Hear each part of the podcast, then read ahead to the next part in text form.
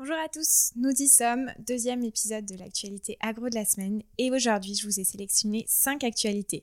Nous allons parler d'une France divisée en deux, de la publicité Leclerc à la télévision, de la prolongation de la loi Egalim et nous finirons par deux innovations des marques Saint-Michel Biscuit et Findus.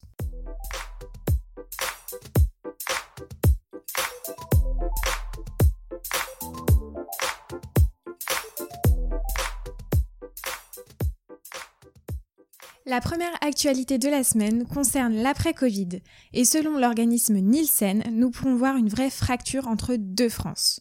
La première France serait caractérisée par des consommateurs en recherche de bas prix, causés par une forte baisse du pouvoir d'achat et une situation économique incertaine.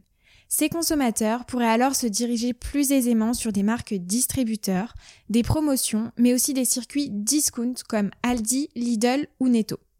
La seconde France serait quant à elle en recherche de réassurance, avec des consommateurs très attentifs sur l'origine des produits, les labels et la composition des produits. Cependant, cette France serait caractérisée par des consommateurs qui, je cite, pourront le payer.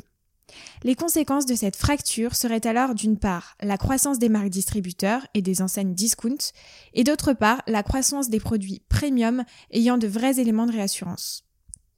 Nielsen met en garde les produits étant milieu de gamme qui, je cite, pourraient en subir les conséquences. Deuxième actualité rapide de la semaine, on parle publicité, et notamment de celle de Leclerc, mettant en avant le blocage de ses prix sur plus de 12 600 références. Le week-end dernier, Leclerc a été sur le devant de la scène avec une publicité télé mettant en scène les Français pendant le confinement et revendiquant à la fin de celle-ci, je cite, Cela se fait des semaines que vous faites des efforts, Comptez sur nous pour en faire plus. Le plan e-Leclerc pour votre budget. Des prix bloqués pour 12 600 produits. Dans le même temps, Michel-Édouard Leclerc déclarait sur les réseaux, je cite, C'est une pub que vous pouvez voir en ce moment à la télévision.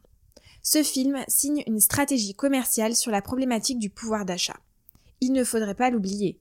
10 millions de chômeurs partiels, c'est une perte moyenne par famille de 216 euros par mois, soit l'équivalent du budget alimentaire moyen. Alors, Édouard Leclerc bloque les prix de 12 600 articles et lance un plan de baisse par catégorie de produits, jusqu'à moins 30%, mais progressivement, pour ne pas susciter de précipitation à la sortie du confinement. À suivre. Leclerc est bien évidemment pas le seul distributeur à bloquer ses prix. En effet, Intermarché a promis de bloquer ses prix sur plus de 10 000 produits jusqu'au 15 mai et Carrefour, Lidl et Casino ont suivi. Bien sûr, ces mesures peuvent se traduire par une vraie inquiétude des Français sur leurs revenus et donc une situation économique impactant directement leur pouvoir d'achat. Maintenant, parlons loi Egalim et l'intention du gouvernement de prolonger celle-ci.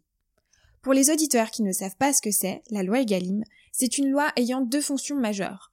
La première étant d'assurer un juste équilibre entre les producteurs et la grande distribution, et la seconde étant de rendre possible une alimentation saine, durable et abordable, accessible pour tous les consommateurs.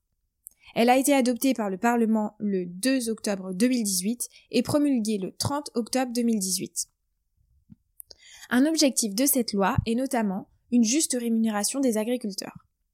Selon le magazine Linéaire, la première année d'expérimentation avait donné des résultats largement insuffisants sur ce critère, et l'épidémie de Covid-19 n'a bien sûr pas arrangé les choses. Suite à cela, le projet de loi a été revu le 14 mai à l'Assemblée nationale et a prévu entre autres, je cite, de prolonger jusqu'à 30 mois l'encadrement des promotions et la hausse du seuil de revente à perte. Affaire à suivre. Maintenant, parlons innovation avec deux entreprises, Saint-Michel Biscuit et Findus. En ce début d'année 2020, Nielsen avait mis en lumière les 5 meilleures innovations alimentaires de 2019, et Saint-Michel Biscuit arrivait en haut du classement avec le lancement de 6 références, générant un chiffre d'affaires évalué à 1,8 million d'euros pour les 6 premières périodes après lancement. Rien n'arrête l'ascension de cette entreprise puisque Saint-Michel Biscuit revient sur le devant de la scène avec une déclinaison agriculture biologique du biscuit sec, le petit Saint-Michel. La marque étend également sa gamme pâtisserie avec une version fourrée de son goûter donuts avec deux nouvelles références, donuts fourrés au chocolat et fraises. Ces produits sont fabriqués en France dans la biscuiterie familiale et sans huile de palme. Dernière actualité de la semaine, Findus. Findus innove avec une nouvelle gamme appelée l'atelier poisson qui, comme son nom l'indique, est une gamme de poissons panés. La marque a déjà une part de marché évaluée à 73%, avec une croissance de 10% contre plus 0,9 pour la MDD sur les poissons surgelés. La source c'est IRI Cam P3 en HMSM online. La gamme se compose avec trois références, toutes composées de filets de colin d'Alaska, mais avec différentes panures. Le prix moyen conseillé de ces produits est évalué à 3,49 euros, justifié par des recettes sans huile de palme, un Nutri-Score A ou B et un cola d'Alaska certifié MSC. Natacha Broust, manager de la catégorie poisson chez Findus, a déclaré pour le magazine Le Monde du surgelé Nous avons tout intérêt à retravailler cette catégorie, notamment en la ramenant un peu plus dans le quotidien et en élargissant la cible des consommateurs. Pour que ces produits deviennent un vrai plan A et non une simple solution de dépannage. C'est tout pour aujourd'hui, j'espère que ça vous a plu. Je vous mets tous les liens des articles et de mes sources en description du podcast.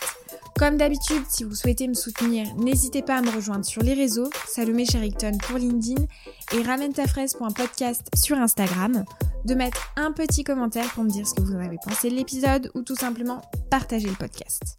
À la semaine prochaine!